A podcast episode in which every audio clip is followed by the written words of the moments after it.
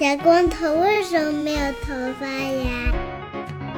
请听《世界莫名其妙物语》。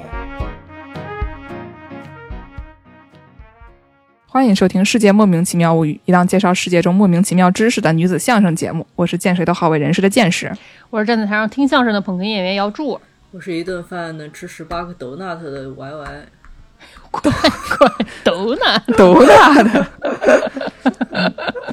啊，我们上期节目跳票了啊！首先是因为感恩节，对吧？虽然我们大家都不在美国，但是 强行要过一下美国的感恩节，这个也是无可厚非的。嗯嗯，然后呢，还有一些这个其他的原因，技术原因啊，技术原因，对吧？然后我们就没有更新。嗯，这期节目呢，这个为了给大家唱个肥热，我们就给大家录一期不太适合在吃饭的时候听的节目，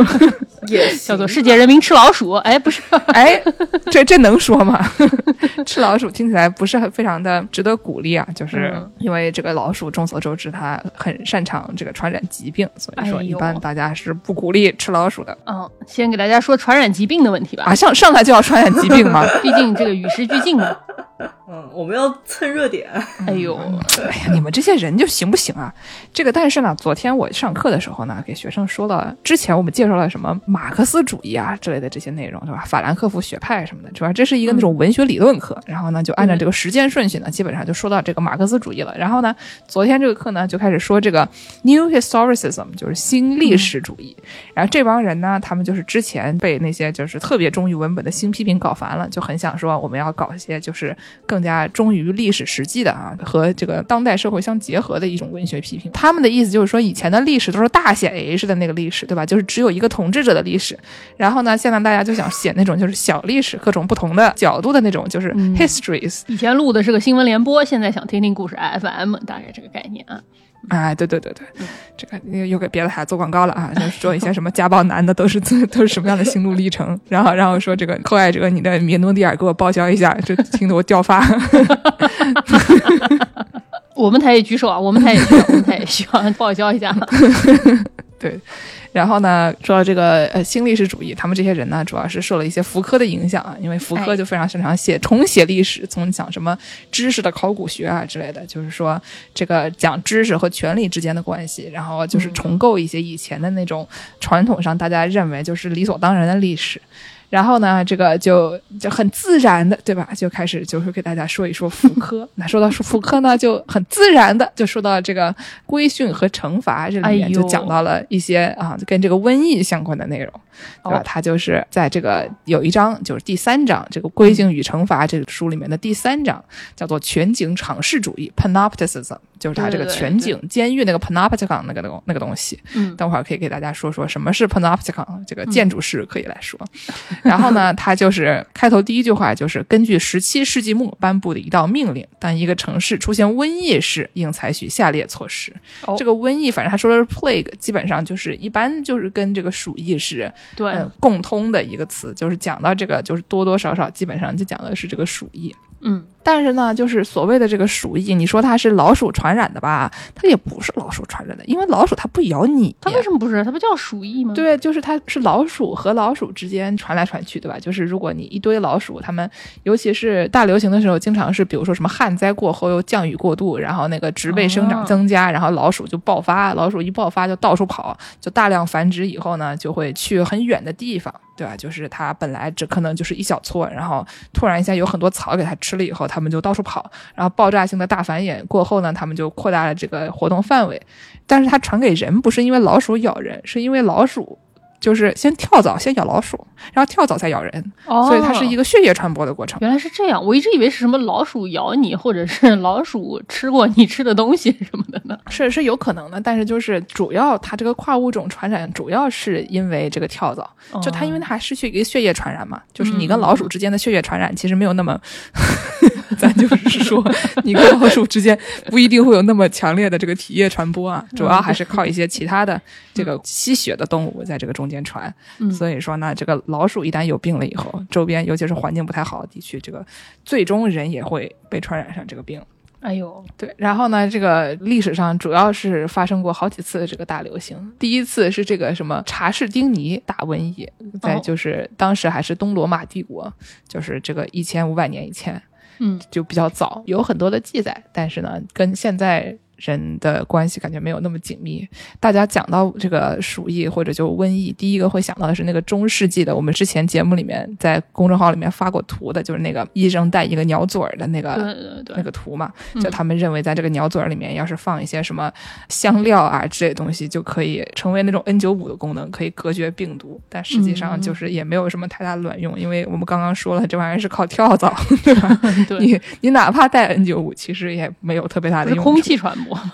对吧？对对对，然后呢，这个当时是呃，先是有黑死病，然后呢又有这个鼠疫，就是从什么一一三四七年到一三五一年嘛，十四嗯世纪，当时就是已经全球化的开端吧，就已那个时候已经有一些国际贸易了，就不仅仅是现在一小块地方了。然后当时就是从什么热那亚共和国，嗯就从意大利传到了。呃，什么法国，从西班牙、英格兰等等的是，然后还传到了这个北欧 Scandinavian 哎呦，神圣罗马帝国这一大块地方。他们当时是就是因为就就互相之间的贸易嘛，然后他们那个船就上面就带着一些已经被感染的老鼠和跳蚤，然后呢，就是他们去哪儿，老鼠和跳蚤就跟到哪儿，所以就导致说欧洲人口急剧下降，死亡率高达百分之三十。当时欧洲据说是有两千五百万人死亡，然后呢，这个欧亚非洲加起来可能有五千五到七千五百万人在这场这个瘟疫里面死亡。而且呢，就是鼠疫这玩意儿也不好治，对吧？现在大家虽然是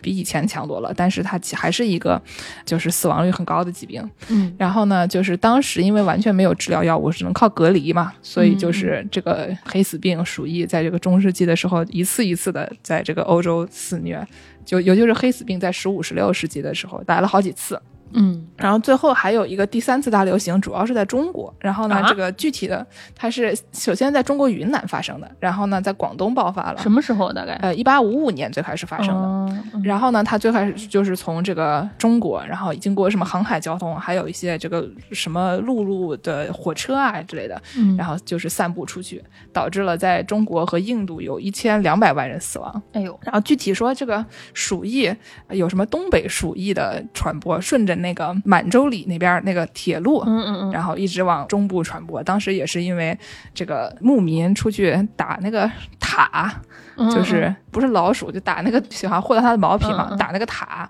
然后呢，就是从那那些动物身上，就是得到了 鼠疫的病菌，然后就顺着当时那个中东铁路，就一直往这个中部蔓延。然后具体的、嗯具体的内容，大家可以去看这个《怪物上志》的节目，就是嗯他们有做过可能十集的讲这个东北鼠疫的故事，说他们这个当时是病是怎么传播的，以及当时大家是怎么样去这个通过各种各样的办法去去治理它的。嗯但是呢，就是这个这个只是一方面啊。我们刚才讲到的是说，跟学生说到的主要是这个福柯，对啊，跟福柯有什么关系呢对吧？福柯呢，他说一个城市出现瘟疫的时候，应该采取哪些措施？哎呦，给大家听一听。我们现在就觉得说这个隔离，对吧？你给你贴个封条已经是非常了不起的了。嗯但是 给大家听一听，这个十七世纪末的时候是怎么操作的哦，是他们外国古代的事情啊？都外国外国外外国古代的事情啊，嗯对，说首先进行严格的空间隔离，封闭城市及其郊区，严禁离开城市，违者处死，哎呦，捕杀一切乱窜的动物。乱窜的动物，将城市分成若干区，各区由一名区长负责，每条街道由一名里长负责，嗯严密监视该街事务。如果他离开该街，将被处死。在规定的一天，所有的人都必须待在家里，违者处死。里长本人从外面挨家挨户的锁门，他带走钥匙交给区长，区长保管钥匙直到隔离期结束。每个家庭应备好口粮。但是呢，沿街也设立了通向各座房子的木质小通道，这样每个人都可以收到分配的面包和酒，同时又不与发放食物者和其他居民发生联系。这个肉、鱼和草药用滑轮和篮子送进哇各家。塞，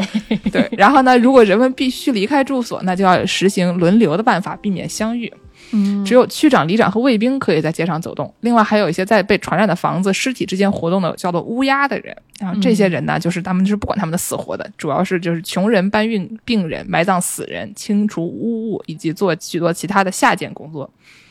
然后呢，就是福柯就评论啊，先把这一段给大家说了，违者处死，反正就是处死吧，就乱窜的动物都给我打死。对，然后呢，就说这是一个被割裂、静止冻结的空间，每个人都被固定在自己的位置上。如果他移动，就要冒生命危险，或者受到传染，或者受到惩罚。哎呦，然后呢，就还说这个监督就不停的进行，到处都是机警的监视的目光，就是每个街口都设了哨兵啊。然后呢，如果 每天区长巡视所负责的地区，了解里长是否履行了职责，居民是否有不满之处，他们应监视居民的行动。然后每天呢，这个就里长还要在每个房子前面停下，让所有的居民在那个窗口露面。露一下脸，点名是吗？对，然后呢，他要喊每个人的名字，了解每个人的状况。然后，因为有死亡的威胁，有死刑的威胁，居民会被迫说出真实情况。然后呢，他的总结就是说啊，这是对生者和死者的大检查。嗯，然后就是说，这种监视呢是一种不断的登记的体制。然后里长要向区长报告，区长要向市长报告，每一个人的姓名、年龄、性别都被登记注册。然后这个所有的死亡病情抱怨和异常现象都被记录下来。嗯市政长官对医疗处理拥有完全的控制权。然后还说，如果没有一个医生的便条的话，任何医生不得治疗病人，任何药剂师不得为病人配药，任何神父不得拜访病人。怕传染是吗？就是他把这个整个系统就是规定的非常详细，所以就是这些所有的这些事物都需要通过一个人同意才行，就他得知道这个事儿，你才能去做。如果你哦他不知道的话，你就不能做。就是跟就是怎么说呢？你买感冒药必须要怎么怎么怎么样登记，嗯，哎，对。然后呢，就是他得出来的一个结论，就是他之前把这个麻风病人和这个瘟疫进行了一些对比。叫麻风病人，他讲了什么？那个中世纪的时候，他们是怎么样把麻风病人直接就关起来，就是弄弄到了一个什么渔人船上面，就是，呃，麻风病人主要就是把他们驱逐出这个所谓的正常的社会。嗯。然后呢，瘟疫呢，它不是把这个大批的人群一分为二，而是它引出了种种规训方案，要求进行复杂的划分、个人化的分配、深入的组织监视与控制，实现权力的强化与网络化。说这个麻风病人呢，它主要是这种放逐和封闭的时间，然后这个瘟疫呢是被卷入了一种精细的分割战术中，在这里，个人的区分是一种权力挤压的后果，这种权力自我扩展、自我延伸、自我连接。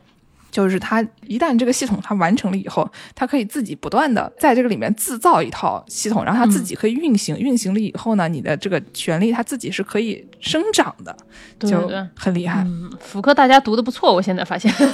大家这个福柯学的不错。对，这具体是怎么学的呢？我们就不知道了啊，从哪个角度学的？然后呢，他这个说完了以后，就开始说啊，全景监狱。全景监狱呢，就是这个，要不助攻给大家形容一下它长什么样？对，全景监狱这个东西，就是它大概是一个有点像一个体育场这样一个形状的一个东西。然后想象一下，它那个观众席上面就是一格一格的这种透明的牢房，围成一圈儿，然后中间有一个高塔，这个高塔就可以三百六十五度的转，监视每一个牢房里的犯人。你在睡觉的时候什么，因为你的牢房是透明的嘛，所以说你就是可以通过这种集中管理，每一个人都像那种在宠物店里那个被陈列的那种宠物一样，在一个小隔间里，然后你可以一举一动都被监视。对，然后他这玩意儿是一边沁，呃，就是一个叫做 Bentham 的一个人，嗯一个英国功利主义思想家，他这个因为要搞监狱改革，然后他提上了这么一套这个监狱的理论。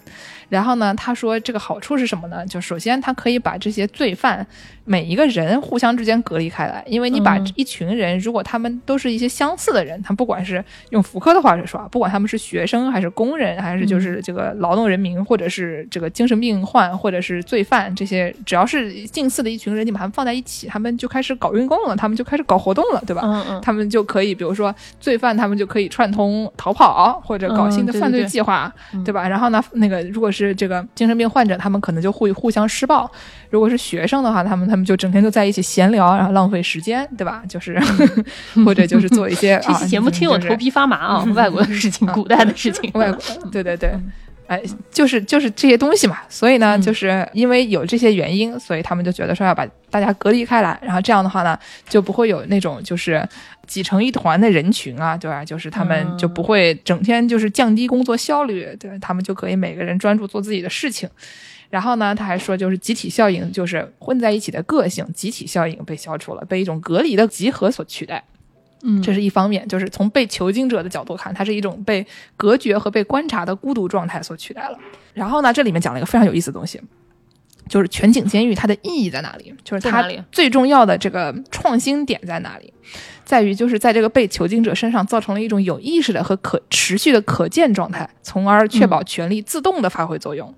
哎这什么意思呢？就是，说，你被囚禁的这个人，因为他知道他被中间的这个人观察了，嗯，但是中间这个人他什么时候在观察他，其实你是不知道的。对，对吧？就是呢，它里面讲了一个和这个古代的这种惩罚一个非常大的区别，就是说中世纪的时候，我们节目之前讲过一个这个世界人民看砍头的节目，嗯嗯，就当时呢，这个古代人他们就是国王为了宣称自己的权威，他非常非常厉害，对吧？我是国王，你们这些人都给我，我给你把脑袋砍下来，挂在伦敦大桥上，对对吧？所以说是他这个惩罚的人和被惩罚的人都是有头有脸的。嗯你这个国王的脸，你知道他是什么样子的；这个被砍的那个人，他的头是挂在那个伦敦大桥上，你也知道他是什么样子对。对对对吧？他们俩是可以就面面相觑的，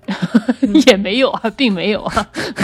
就是但理论上，对吧？杀鸡儆猴的这么一个概念，哎，对，就是，但是这这两个人都是有有脸的，所以你知道你是这里有个国王的身体，这里有一个被惩罚的人的身体，嗯他们两个都是就是一个具体可见的东西，对吧？就是权力和国王的肉体其实是绑定的，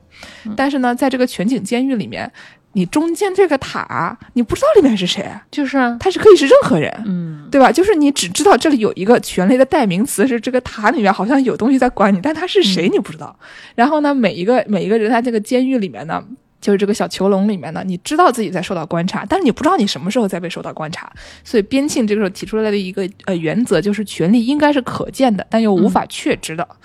就是你应该你要知道，被囚禁者应该不断的目睹着窥视他的中心瞭望塔的高大轮廓，但是无法确知的呢是说被囚禁者在任何时候都不知道自己是否被窥视。嗯而且边境还讲了说，你要在这个窗户上面，中心瞭望厅的窗户上面装上百叶窗，然后呢，大厅内部应该用隔板分隔，而且这个什么地面上要不能通过门，而是通过曲折的通道，因为就你不能有开门的声音，让人不知道他有没有人来。嗯所以说，他这个做福柯的这个总结就是说，全景敞式建筑是一种分散观看和被观看二元统一体的机制，就是那个国王的脑袋和这个被砍下来头的那个人的脑袋，你把这个观看和被观看的这个结构给取消了。所以在这个环形的边缘呢，人是彻底被观看但不能观看的；在中心的瞭望塔，人能观看一切，但不会被观看到。嗯，所以以前的那些什么君主展示他权力的那些典礼啊、礼节啊和标志都不再重要了。这里就是它有一个极端的这种就是控制和被控制的关系，对对对就。中间这个控制的人他是谁就无所谓了。反倒因为就是不知道是谁，这个东西可能会更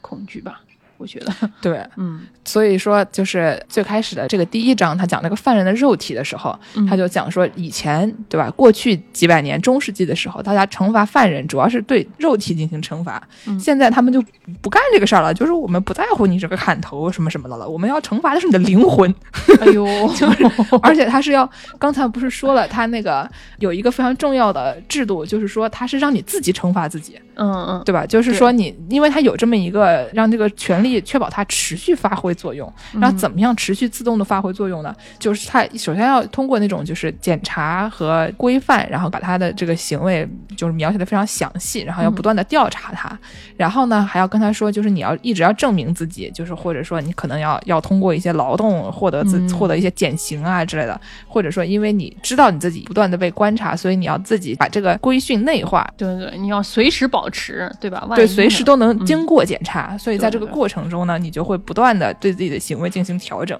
嗯直到就是这个你把这个权利的这一套呃逻辑内化，就变成你你自己变成一个自动规训自己的一个一个嗯机器了，对吧？就是不需要别人来规训你，不需要国王来给你砍头，你就自己砍自己，你自己不断对自己的灵魂进行一个砍头的行为，嗯 然后呢，这样的话是一个至少从边境的角度来讲，是对于这个监狱最佳就是有效的一种控制方法。嗯，然后呢，福克就说，我们现在的这些学校、工厂、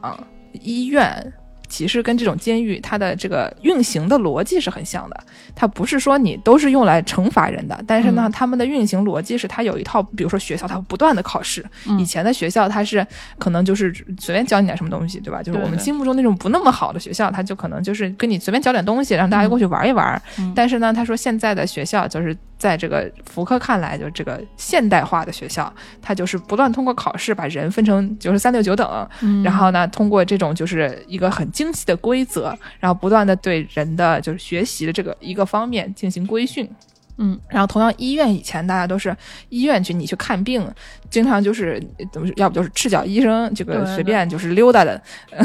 这话 说对吧？人家 赤脚医生也不溜达，就反正就是这种小诊所，你去看一下嘛，对吧？对小诊所，或者说他可能是那个宗教事务的那些，比如说就是教堂里面的一些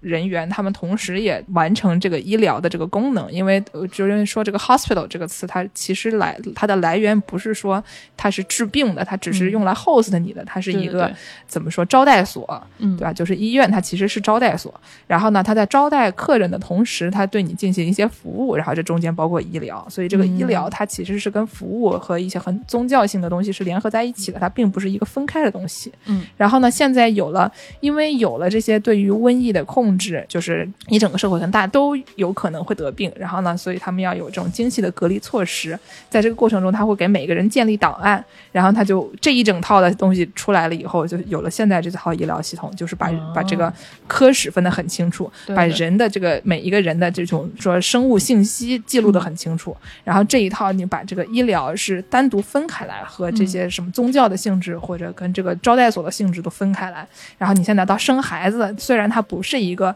你不是得病了，但是你也会去医院生孩子，嗯。因为所有人的这种生物上的行为，它都是被这个医疗系统所控制的。嗯，所以你从出生到死亡之间，每一个所有的生物信息都会被这个政府或者说代表政府权力的医院所记录在案。所以这些你的、你就你就不能到处溜达了，哦就是各个方面，不管在学习的方面，还是你在这个工厂里面，还是你在出生、死亡、得病的这个过程中间，你就不能到处溜达了，你就都是被这个一套体制放在里面了。所以呢，就是它有这个书的名字叫做《规训和惩罚》，它讲的其实不光是这个惩罚，你说怎么样惩罚一个监狱里面的犯人，他就是说这套规训体制是怎么来的，以及我们大家都是怎么被规训的。啊，对对对现在就人不能溜达了，只有权力能溜达，大概就是这个意思。对，就是当然不是说这个医院什么他给你提供服务不好啊，只是在讨论在医院给你提供现代医疗的同时，也给你提供了一些什么东西啊，并不是说这个医院现代医学是不好的，对吧？就是主要是他说的是这一套体制是从哪里来的，对对对，就是他其实最开始是从这个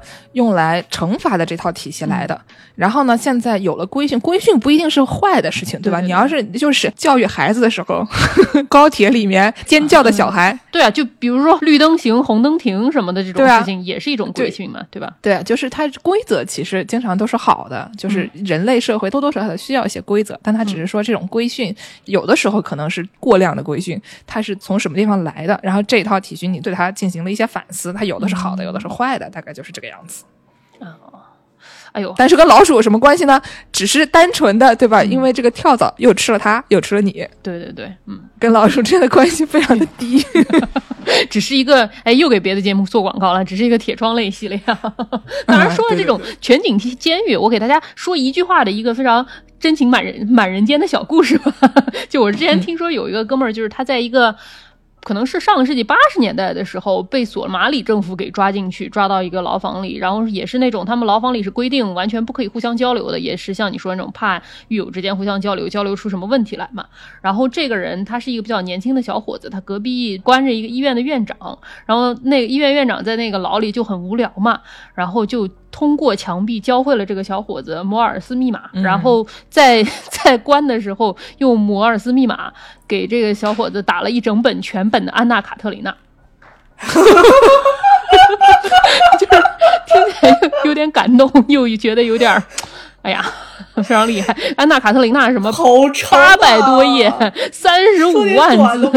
我我我我有很 I I have so many questions。就首先，这位兄弟他是他是只是说我知道这个故事情节，给你复述一下，还是他他手上带了一本书，他手上带了一本书，然后他也很无聊，这个书他看了很多遍了，然后他就发现他隔壁这院长虽然被关进去，但隔壁被关进去的年轻小伙子是因为他给政府写信抱怨说那个医院的条件太差了，然后呃，当时这个索马里政府也是什么都不允许抱怨，对。抱怨的这个人和被抱怨的这个人，就是国王和被他砍头的那个那个人，两个人都进去了，是吗？对对对面面相觑 是我之前在 NPR 上面听到的一个故事，这个怎么说就有点厉害，又有点真情满人间，非常厉害。对，所以他们俩就在里面研读安娜卡特琳娜。对对对，因为他俩都被关了这个终身监禁嘛，当时的终身监禁，后来放出来，当然就是他俩就度过时间，一个教了安娜卡特琳娜，一个听了安娜卡特琳娜。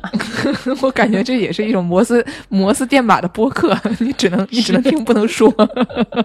评论区没有开放啊。嗯，对对对对，嗯。然后既然剑是给大家说了这个。把人关在监狱里，把人关在这种控制的环境里，那我就给大家说一说。既然要说回老鼠嘛，说回这个把老鼠关到一个环境里面。大家都知道，现在医学很爱用老鼠做实验，但是我给大家说一个，呃，可能不全是医学，就是生物方面的实验，是一个心理学方面的实验。就是有一个生物学家叫 John Calhoun，一九六八年他在马里兰州有一个国家精神卫生研究所搞了一个这个。老鼠天堂的这么一个老鼠俱乐老鼠俱乐部不是老鼠俱乐部，米奇妙妙屋。你这么一说，其实也没有问题，确实是一个米奇妙妙屋。他搞了一个很大的一个那个大围栏，然后这个大围栏里面就给里面放上充足的食物和水，然后因为是室内嘛，所以说也没有严寒啊，也没有酷暑这样的天气问题。然后还搞了一些非常健康的老鼠，没有疾病的老鼠，他就把这些老鼠给放进这个里面去。他一开始放了八只老鼠，然后他做这个实验的目的就是想说，我给老鼠建立一个乌托邦社会，看看老鼠会怎么样。你想，一般老鼠在野外生活的时候，有一个很大的问题就是这个老鼠的幼崽生下来之后，这个存活率不高嘛，因为又有天敌呀，然后又有疾病啊，又有天气啊什么的，所以说这个幼崽经常就会死亡。在这个里面就不存在这个问题。当时好像就在这个六八年的时候，也是在美国国内有很多研究这个城市设计啊、什么建筑设计啊这个方面的运动，所以说他也就研究了这个老鼠的习性，然后就给老鼠建了一些老鼠喜欢的这种。建筑应该说是建筑吧，就是它老鼠喜欢的建筑可还是对对对，因为老鼠喜欢那个，特别是它下崽的时候，它喜欢自己在一个小窝里，所以说它在里面放了很多的纸，然后那种软软的可以做窝的，然后还在围栏的四周墙上做了那种管道状的那种独立的公寓，给每个老鼠这样可以做窝的这种公寓啊。然后它这个乌托邦做了好几次这个实验，最出名的有一个实验就是它这个二十五号老鼠乐园，所以它之前迭代二十四次了是吗？对。之前，反正为了研究什么样的环境 最好吧，可能是各种各样的实验已经做了二十四次了。他这一次就是从环境啊、水啊、建筑啊、什么选种啊这些方面都做了功课。道理上来说，应该是一个比较完美的这么一个乌托邦，完美的米奇妙妙屋。对，完美的米奇妙妙屋。然后他这个七月的时候，他把八只小白鼠放进这个围栏里，然后经过了一段适应期呢，就是适应了这个环境之后，在三个半月之后就生出了第一批幼鼠。从此之后，这个围栏里的人口或者鼠口 就是鼠鼠口 population，对，每五十五天就翻一倍，因为老鼠的这个很能生嘛，对吧？然后到第十九个月的时候，一年半快两年的时候，达到了高峰，放进去八只，生出了两千二百只小老鼠，在这个围栏里。但是这个鼠口人口一多了之后，就发生了一些非常奇怪的问题，就是比如说像以前这小老鼠在野外很多就死掉，存活率并不高。现在在这个环境里，小老鼠基本上就死不掉了，大家都活下来了。于是呢，一般来说，这个老鼠的这个社群，它也是一个非常。非常有社会制度这么一个社群，它也是一个非常 social 的这种动物，就是它们互相之间有一些社交，有一些社会等级什么的。老鼠一般就是一只特别厉害的这种雄老鼠，公老鼠带着它的后宫一帮雌老鼠，然后如果生下来小老鼠有比较年轻的新的雄性想要竞争的话，就是把这个老的国王给打死之后，自己就登台当国王。然后打不过的这些公老鼠呢，一般就会灰溜溜的跑到别的地方去，要么不行了就死了，要么就再重新来过嘛。但是呢，在这个老鼠的乌托邦里，就有一个问题，就是它这个围栏里打败了的老鼠就跑不出去了。所以说，这个失败的老鼠，他们又不能够融入他们这个社会，但是他们又无处可逃，然后就被这个科学家称为 dropouts，就是，呃，该怎么说，社会闲散人员吧，应该是 辍学老鼠。对对对，然后就。这个围栏里就出现一个问题，就是会有成群结队的社会闲散人员、鼠员集聚在围栏的中心，然后他们没事干就互相打架、互相吵架、互相咬、互相抓什么的，而且都是没有明显目的的。然后作为这个所谓的国王的这只大老鼠也非常的难办，因为他总是把他的后宫放在他的私人公寓里，因为这些。被打败的这些闲散人员并没有跑掉，所以说也会不停的有人向他挑战。还有这些什么正在哺育小老鼠的这些母鼠们，经常也会受到这个闲散人员的骚扰，然后所以说这些母老鼠们也会进行反击，有的时候甚至对小鼠造成了一些伤害。所以说就会到最后到了若干代之后，就会发现一些非常奇怪的社会问题，比如说像这个母鼠，它在哺育小鼠的时候，因为有很多危机，所以说它会可能会过早的就逃离了，就把小鼠留下来，让这些小鼠自己生。火然后这些小鼠就没有学到老鼠社会里的这些社交行为，于是就会发展出一些适应不良的小老鼠。比如说什么母老鼠，它们一般都是这种交配了之后，然后做个窝把小鼠生下来，然后抚养小鼠后代。但是因为并没有很好的社会化，就会有一些母母老鼠就开始把自己隔离在公寓里，成为了一个。俗称宅女，就是她自己在公寓里，然后也不跟人交配，也不怎么样。刚刚那个叫什么来着？刚才那种叫叫死宅，宅女还是叫什么？还有还有一个词叫什么来着？就是呃。逆斗对，就是在家里面这个家里蹲，对，吃吃爸妈的，呃，这个躺平类型的，哎，对，嗯，然后这这是母老鼠，因为母老鼠会做窝嘛，所以说它就做个窝，成为宅女。然后这不适应的这些雄老鼠呢，就会每天打扮自己，然后整天梳理自己的毛，然后舔自己身上，就变得很漂亮。然后这个科学家管他们叫大漂亮，就是整天他们就在整理自己的仪容仪表，但是对性生活。却没有兴趣，就是不追求雌老鼠，所以说就不知道为什么这种不适应的行为，他发现像传染病一样，就以前没有这些行为的老鼠，慢慢的也就变成了这样。于是就因为缺乏性行为，降低了出生率和没有办法正确的把这些小鼠给养大之后，刚才我们说第十九个月达到两千二百只小鼠，大概到二十一个月新生的幼崽就很少能活过几天的，很快就没有新的老鼠出生了。到七三年的春天，在实验开始后不到五年的时间里，小鼠就一只都没有了，全死光了。所以说，这个就成为了一个非常著名的一个实验，就有很多人为这个实验冠上了一些非常奇怪的解读，就有点像我们小时候在语文课读什么鲁迅作文一样的这种感觉啊。就有很多人说啊，什么，比如说环保主义就说了，那这个人口一多啊，这个鼠口一多跟人口一多一样啊，这个人口一多也会这样的，慢慢人类社会就没有啦。然后还有当时有很多那种优生学，大概是就是跟纳粹那一套是相关的吧，反正就是。说人也要基因选种，培育出所谓的优秀的后代嘛。所以说他就说啊，有这些小鼠，他们有奇怪的行为，那就是因为没有自然选择啦。然后这些比较弱的小鼠也生出来啦。还有一些什么奇怪的政治家就会说什么妇女们正在学习不适应的行为，变成了这种选择不生孩子的妇女，或者是躺平的妇女。所以说就会导致我们人类社会的衰败什么的。嗯，咱们就是说吧，首先你们那个男老鼠要不先学会做窝？哎，我觉得大家还是不要搞这个阅读理解吧，因为老鼠跟你还是不一样的，人家有取之不尽、用之不竭的食物和水，你有吗？对吧？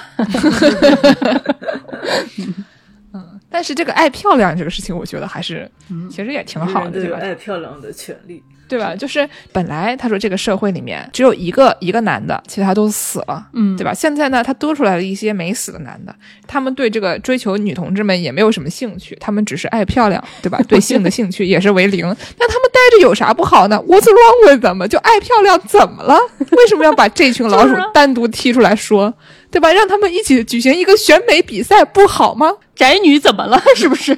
就是对吧？你说你要可能就是这个生了孩子不带的，那可能有一点问题。你就待在家里又怎么了？对，所以说这个对于老鼠的批判，有的时候不能这个上升到人身攻击，哎，等等。哦，但是这个科学家还做了一个非常有意思的观察。嗯，他之前有一个乌托邦，他做的不是这种完全周围都是这种像铁皮儿一样。他之前做了还有一个这个老鼠的社群，他是把它放在一个泥土地里，然后于是这些打输了这些社会闲散人员，为了想要跑出去，所以说他们就会在地上挖新的洞，然后就会想要自己躲起来。这样，然后呢，挖了洞之后呢，就会产生那种挖出来的土嘛。一般老鼠挖出来有松的土的时候，他们就会把这个土一点一点运到外面去。然后他发现，在这个社会融入性并不是很强的这些老鼠，并没有学到以前的大老鼠们用手一点一点把这个泥土运出去之后，这些老鼠反倒学会了一些把什么泥给搓成球，然后再滚出去。就是他后来做出一个球，对非常厉害的结论，说什么如果没有社会的规训，你们如果没有这种陈旧规矩的规训，你可以获得一些创新力，然后甚至把这个老鼠搓泥球这个事情等同于早期人类发明了车轮。我觉得，哎呀，非常逗。所以我想问一下，这哥们儿的经费又是从哪里来的？就是啊，就每次我看到这些非常厉害，但是又有点就可疑的研究啊，就比如说我们之前讲的说那个火鸡的性生活，就火鸡、对死火鸡的脑袋也会产生性欲这种。非常让人觉得匪夷所思的研究，我就会想说，谁给的钱呀？就是就是你们对吧？你们而且做二十五个呢，对吧？这个美国，你们什么国家精神卫生研究所行不行啊？你们好好想想。哎呦，说了这么多，我还是要不要先给大家介绍一点可爱的小老鼠？哦，就其实这这玩意儿其实 technically 不能算老鼠，这算兔子。啊，咱不是一期老鼠节目吗？你想清楚啊！我怎么说呢？严格来说，这个米老鼠它以前也是兔子，所以说这个对对对，说不清楚。没有这个合理过渡、是应该，我觉得是是应该算是兔子吧，毕竟是就是兔形目鼠兔科，就是它有一个和皮卡丘类似的名称啊，就皮卡丘就是我们熟悉的、喜爱的这个口袋妖怪啊，就是精灵宝可梦系列的这么一个原始主人公啊，就大家都喜欢的一个。主主主主属公，主属对公，不能人类中心主义。皮卡丘就是叫皮卡丘，对吧？就是它是 P I K A C H U 啊，就给它拼一下。但是呢，跟这个皮卡丘名字类似的有这么真实存在的这种小动物叫拍卡，就是也是拼作 P I K A 嗯啊，是一种叫鼠兔的小动物。哎呦，好可爱的那个，对，刚才给主播们播放了一下这个拍卡斯，就是这个鼠兔的叫声，就是一种非常高频率的这么一种尖声尖叫。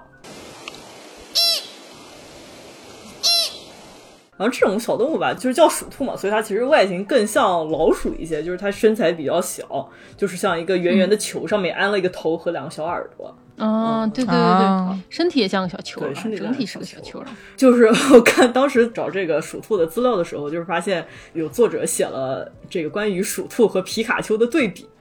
就是哦比较这两种生物在不同维度的各种优劣，一个是二维，一个是三维，是吗？也不一定啊。就比方说这个鼠兔的平均身高啊，可能是十八到二十厘米的样子，然后体重是嗯零点三五公斤，就一叼就能叼起来的那个小球。嗯，对，很小很小的。但是皮卡丘的平均身高一般是四十三厘米，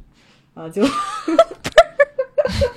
Hello Kitty 还五个苹果高，三个苹果重呢。就是，但是皮卡丘就重多了。皮卡丘皮卡丘的这个体型一般是六公斤左右，哎呦，那跟小蒸饭差不多了。是跟跟猫差不多。其实、不是皮卡丘毕竟是可以电晕你的，对吧？这个皮卡丘的平均年龄还是比鼠兔长一些。就我们都知道嘛，这个皮卡丘已经活了快十九年了，从第一座发售到现在。但是鼠兔的平均寿命一般只有六到七年啊，哎呦，但这个皮卡丘还能接着活下去对。它 活得短，但是它生得快啊，毕竟是个兔子的概念。皮卡丘它可能一直小小一年级呢，嗯嗯，你怎么知道它生活在跟我们同样的时间线里呢？对对对，你也不知道，对吧？嗯你说说的也对，但这个还是说回鼠鼠兔啊，这它虽然活得短，但它增长快，就是毕竟是个兔子的概念。兔子也很厉害就。说这个鼠兔是可以一年抱一年怀两胎，然后一胎就可以生三只小兔子。听起来跟兔子的确差不多了。就是想想看，那个《疯狂动物城》那样，《疯疯狂动物城》那部动画里面，这个朱迪离开了家，然后还发现那个总人口的数字牌还在跳啊跳的那个概念。对对对 对，就说回就是这个鼠兔生的特别多，可能就是会有一些环境隐患，比如呢？因为鼠兔它这个主要吃的东西是一些植物，然后它这个生活环境都是在一些高原地带，就是在山上嘛，就是青藏高原那边其实有很多属兔的。就是呃，我到时候给主播们分享一下，就是这个青藏高原地区的这个高原鼠兔的一些生态环境和它们是怎么被藏狐吃的。哦，但 是就是增长的特别多，然后又喜欢吃草，然后它们还不太冬眠，抗寒。对，但是他们是冬天是要囤粮的，就是还是会到底下，就不会在外面行走。但是这囤粮的就会一做窝嘛，毕竟是兔子对啊。会喜欢挖洞，然后所以呢就会，毕竟高原植被少嘛，然后高原植被少的话，就是他们在吃了这么多，然后就会导致土地荒漠化，而且就是这个人类啊，可能就喜欢嗯打猎的一些他们的这个天敌，什么鹰啊、藏狐啊这种东西，然后就会导致这个对环境的这个影响更大。但是呢，就所以说好像是就中国政府啊，就就一直致力于，哦 曾经有一段时间就一直致力于，就是想控制这个鼠兔的数量。嗯，嗯，的就是确，希望这个可以想象荒漠化减少一些。但是呢，后来又发现，其实吧，这个鼠兔是这个呃环境多样性不可缺少的一部分，经常会发现这样的事情。对啊，因为它也不是人带过去的，对吧？啊对，说这个刚才也提到，就是鼠兔喜欢挖坑嘛，就它这个挖嗯坑其实对就是水啊和一些就是高原上面的一些水源还是有一些有一些保存的一些作用的。就虽然它吃，但是它还挖了坑，就是可能是起到了这么一个正负正负抵消的这么一个关系。哦，还是很可爱的这个小动物。是，对，呃，我给大家介绍另外一种小老鼠吧。这回它是个老鼠了，但是这回它是个老鼠了。对，但跟这我还是刚才说这个环境问题也有这么一丝儿关系吧。它是一个人造环境问题啊，就是。之前我们上学的时候有没有学过一篇课文，叫什么“驴鼠的集体自杀”啊？我觉得学过类似的学过吧我以为说什么嗯大概就正好朋友送我一只珍珠鸟呢。那个也学过，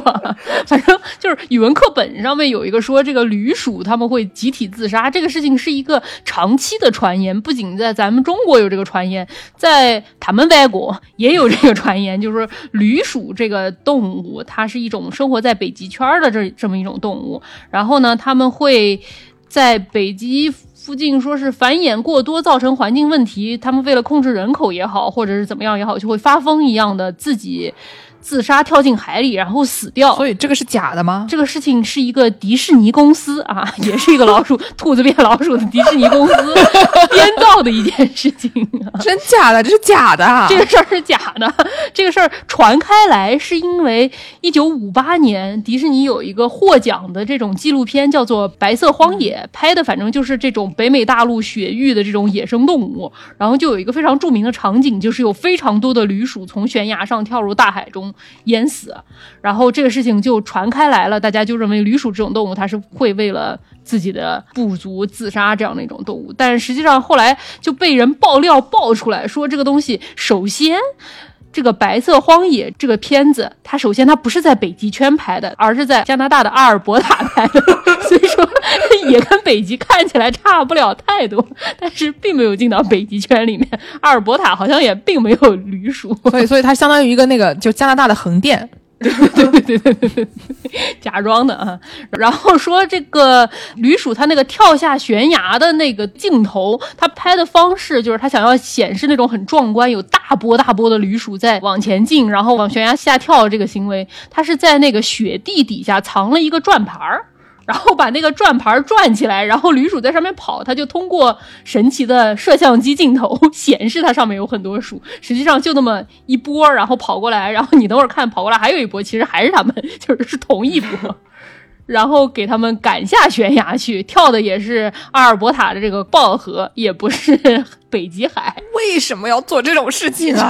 最过分的是，他那个驴鼠甚至都不是去北极抓的，他那个驴鼠是问原住民小孩儿把人家的宠物给买回来，然后搞过的。又是对原住民的迫害，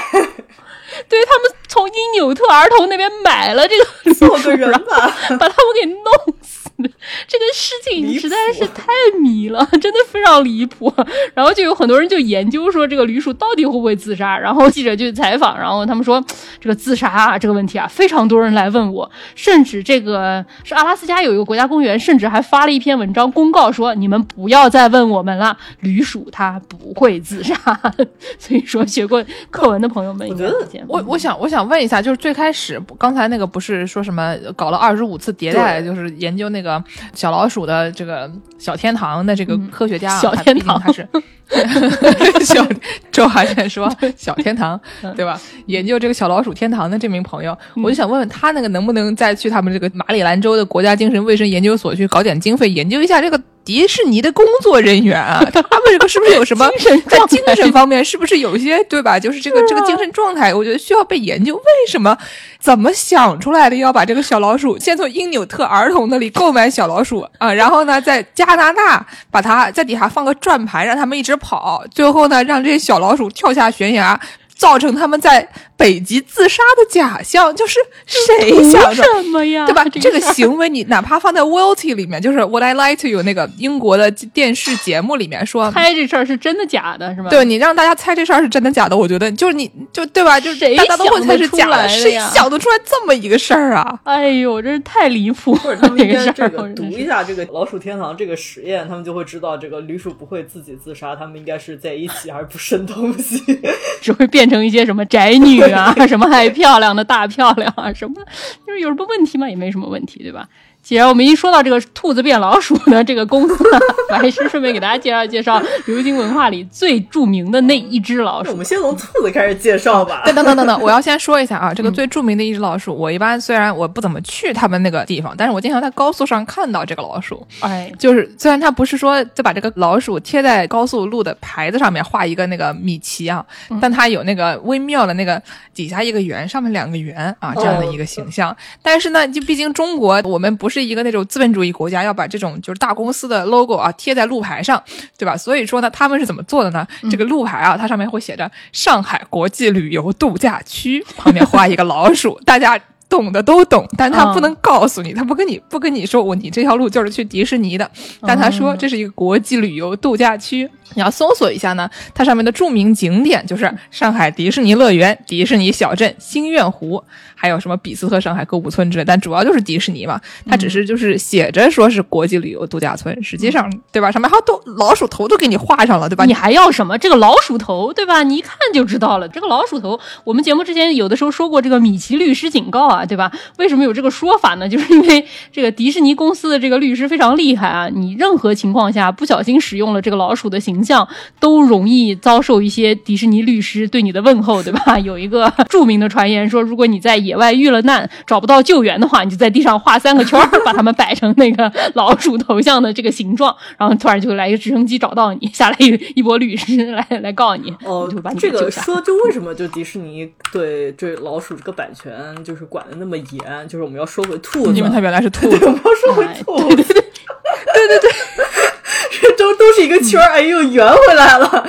就是这个米老鼠啊，就是这个世界上最著名的小老鼠。这个米老鼠的这个前身啊，是一只叫这个奥斯华的一只幸运兔啊，就是一兔子。嗯哎，对，它就跟这个米老鼠最早的形象特别像，就是黑黑的一个身子，然后它只是耳朵稍微长了一点。然后说这个最早呢，当时为什么这个兔子不再属于迪士尼了呢？是因为当时好像是华特迪士尼，就是这个米老鼠的创始人，最早在这个创作这个动画形象和创作这个兔子相关的一些动画的时时候，他的这个版权并不在他自己手上。嗯，他当时是给 Universal 给环球打工吧？嗯，对，是给环球打工。然后最早的时候，就是当时可能就这个华特迪士尼还是一个刚从农场出来的一个啊这个小青年，然后就不太知道这个版权的 朴素的小朋友 朴素小青年啊，就可能一心扑在了这个创作上面，不太知道版权的重要性啊，所以呢，所以他是吃了这个亏，亏遭被蛇咬，从此就防着嘛。就让什么建筑界的某一些人啊，在一个著名的建筑师公司，把人家的那种什么渲染设定都给带出来。据说后来他们公司的人出公司，每次都要扫描身上不能带 U 盘啊。哎，现在还流行 U 盘吗？你们能不能用一些更加高级的设备啊？哎，建筑师嘛，不要想太多。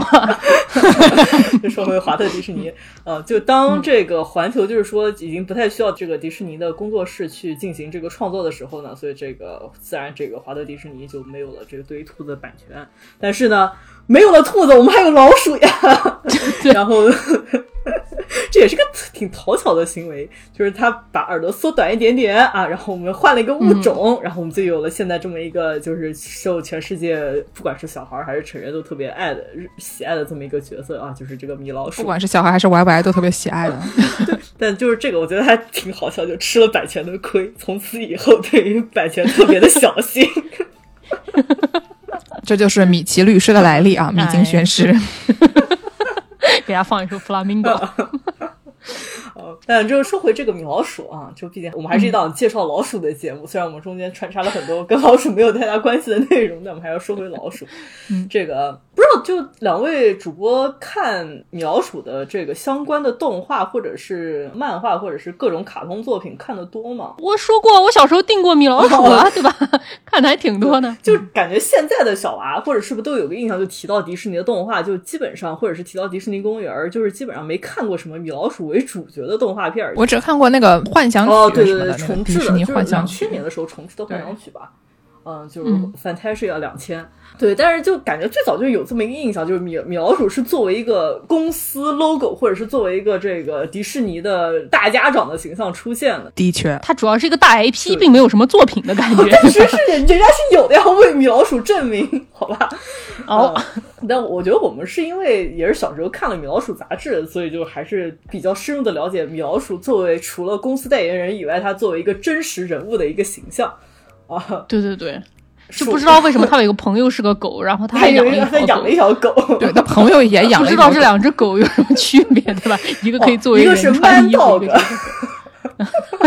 人狗。就是这个米老鼠，它其实本身的形象是一个比较轻松、幽默、风趣的形象，感觉是你邻家也会有的这么一个人物啊。就他有点调皮的那种感觉，就特别的那种美式轻喜剧里面喜欢有的这种男主角，有点不太正经，然后有点喜欢爱恶作剧的这种。对，因为他在的就是他最早走红的那个动画的那个时代，基本上就是和卓别林差不多那个时间段。对对对。所以就当时的这些就受欢迎的形象，可能都是比较类似，就是一些啊动作形象比较有。趣，然后就是也会做一些有趣的事情，然后整个人的性格也就是比较的开朗和一些风趣和一些诙谐的这么一个形象。那个时候动画有声音了吧？已经米老鼠的这个问题问的很好啊。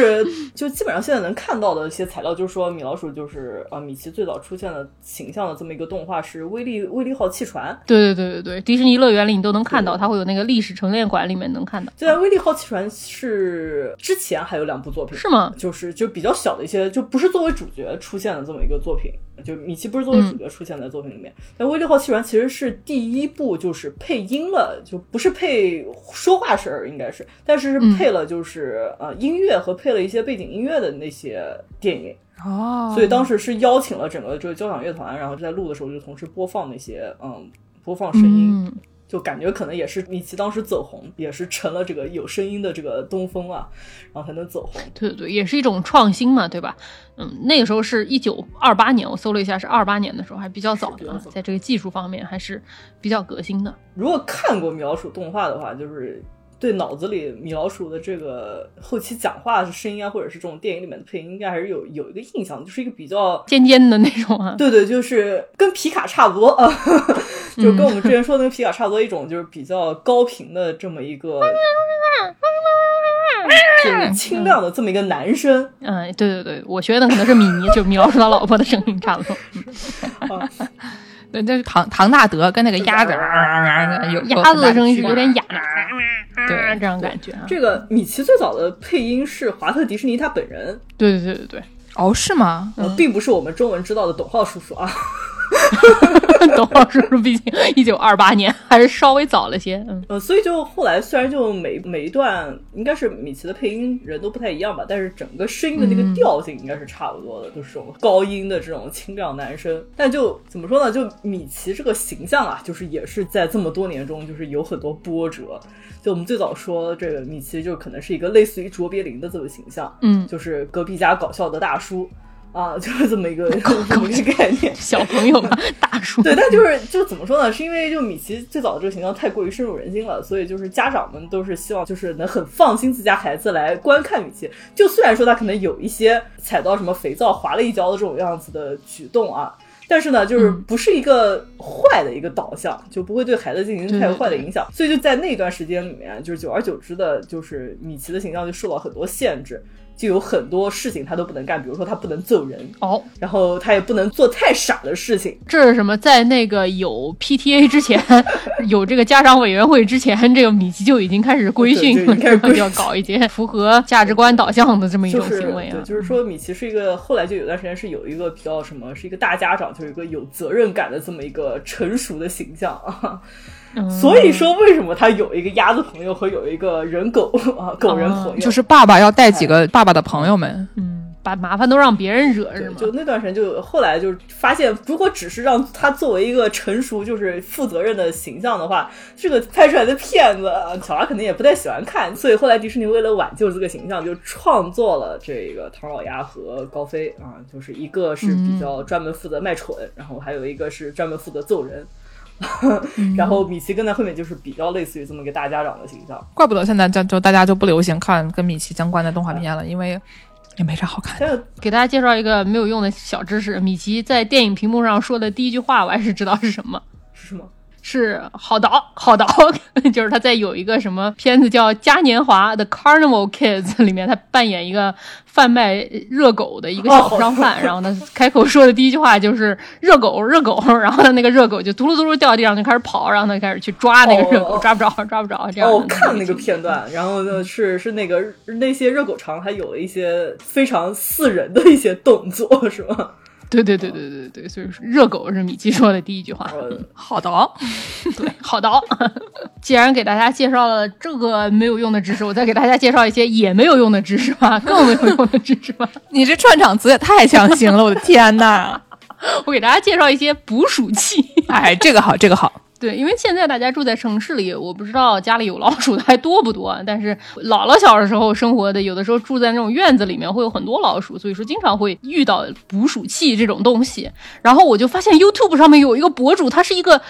捕鼠器的博主，他每周都更新一种什么出来给大家点评一种捕鼠器，新型捕鼠器，就觉得非常厉害。就是这个捕鼠器分为几种啊？首先第一种是这种叫做鳄式，就是有点像小时候玩的有一个玩具是那个鲨鱼的嘴里有很多颗牙，大家轮流摁，然后看谁摁了之后那个鲨鱼的嘴会咬下来把你的手咬住的那个玩具了。对对对对，这个捕鼠器就是这种有点像人的嘴这样，或者是鲨鱼的嘴这样上下两个，然后。完了之后有很多牙，然后老鼠一踩上去，它就合起来把老鼠给夹住。然后要么就是这种弹簧板式，就是也是一个木板儿，然后上面有一个夹子那种弹簧夹，它是被。放在后面的，然后你在里面中间放一块吃的，然后老鼠要是触碰到那个夹子，就啪一下弹下来，把老鼠给夹住。然后还有一些什么胶板啊，然后什么电动捕鼠器啊，还有一些活捕捕鼠器，就是比如说它有一种捕鼠器，我看到是那个古董的那种德国有一种捕鼠器，它是一个有点像一个断头台一样，它总体来说是一个木质的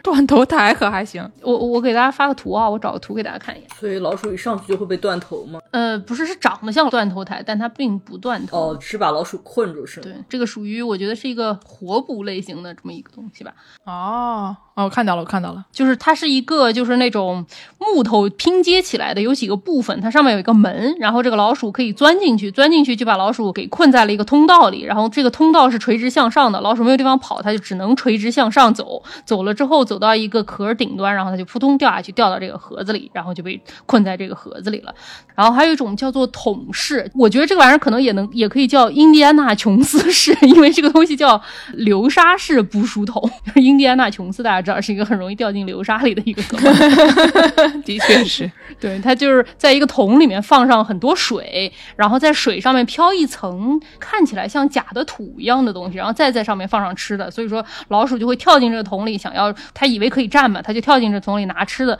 然后就掉进了这个水里，然后水如果说有的时候他们会比较残忍的会放一些像是什么防冻液什么的，然后老鼠就被毒死在里面，或者有的甚至因为个儿比较小就被淹死在里面了。这样，这个东西我还看到。那个捕鼠器博主，他做了一个实验，就是他做了这么一个东西，拿了一个是那种活水泥的那种塑料桶，里面装上水，然后倒了一些那种泡沫塑料在上面，然后放了一些瓜子。他做这个放在一个那种农场里面，想要捕一些老鼠嘛。结果他那水可能是放多了，老鼠就特别聪明，他站在那个桶的边上，然后把后脚挂在桶沿上，然后就上身伸出去探，就探这个地能不能站。探了不能站之后就缩回去了，可能一晚上有二十几只老鼠来看他这个捕鼠器，只捕到了三只，说明这个老鼠还是非常聪明的，还是挺厉害的。然后因为这个博主他是做捕鼠器的博主，所以就有他的很多粉丝给他做一些莫名其妙的捕鼠器来给他测验。其中就有一个是那种活人大炮式那样的，什么东西啊？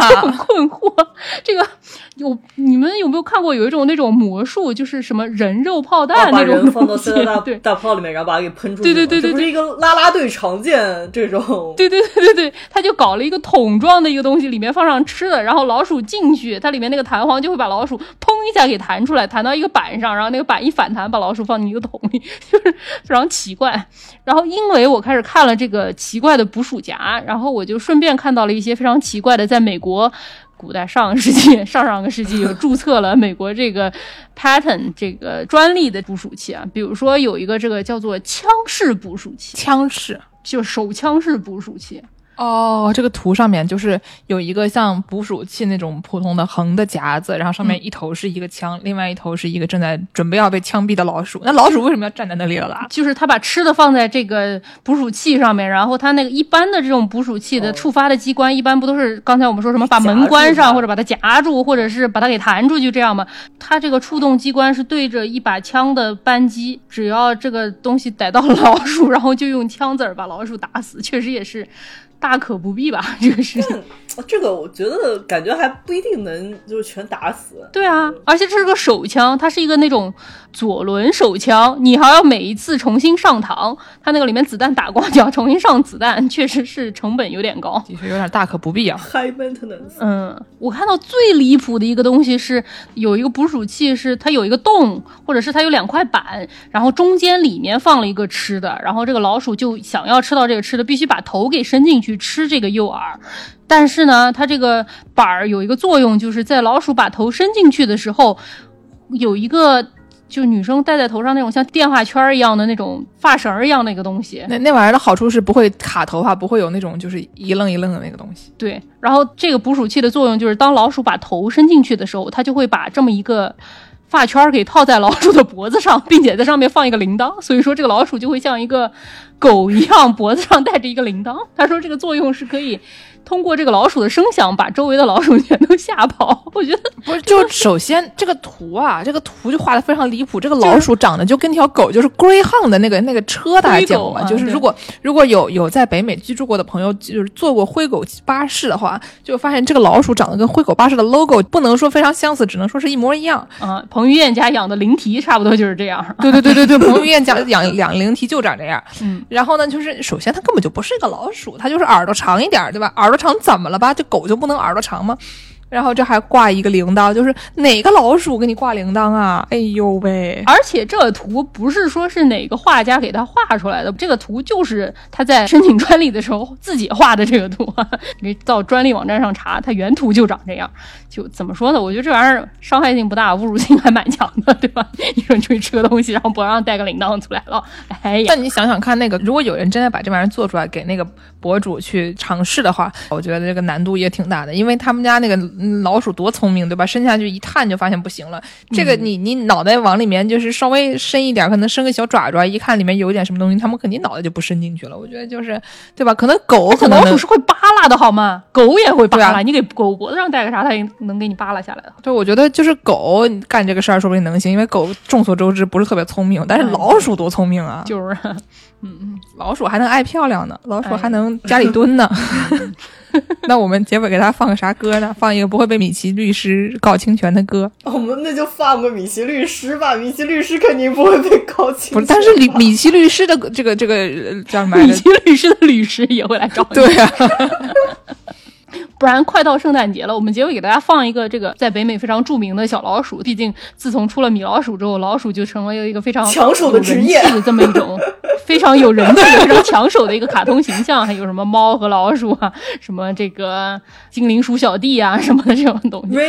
对对对对对，然后所以说有一组非常可爱的这个花梨鼠啊合唱团，叫做 Alvin and Chipmunks，阿尔文和花梨鼠他们的出道成名曲是一首。圣诞歌曲，快到圣诞节了，毕竟我们圣诞节说不定也要放假的，所以说提前祝大家圣诞节快乐，给大家放一首阿尔文花梨鼠的圣诞节，圣诞以后见啊！不至于不至于。感谢大家收听《世界莫名其妙物语》。您可以在微信公众号、微博和豆瓣关注我们，也可以在爱发电平台和微信公众号给我们打赏。想要加入农广天地粉丝群的朋友，可以在公众号后台回复“加群”。想要给我们介绍生意的朋友们，可以在公众号后台寻找我们的联系方式。基本上就是这样。谢谢大家的收听，大家圣诞节快乐！我们下期节目明年再见。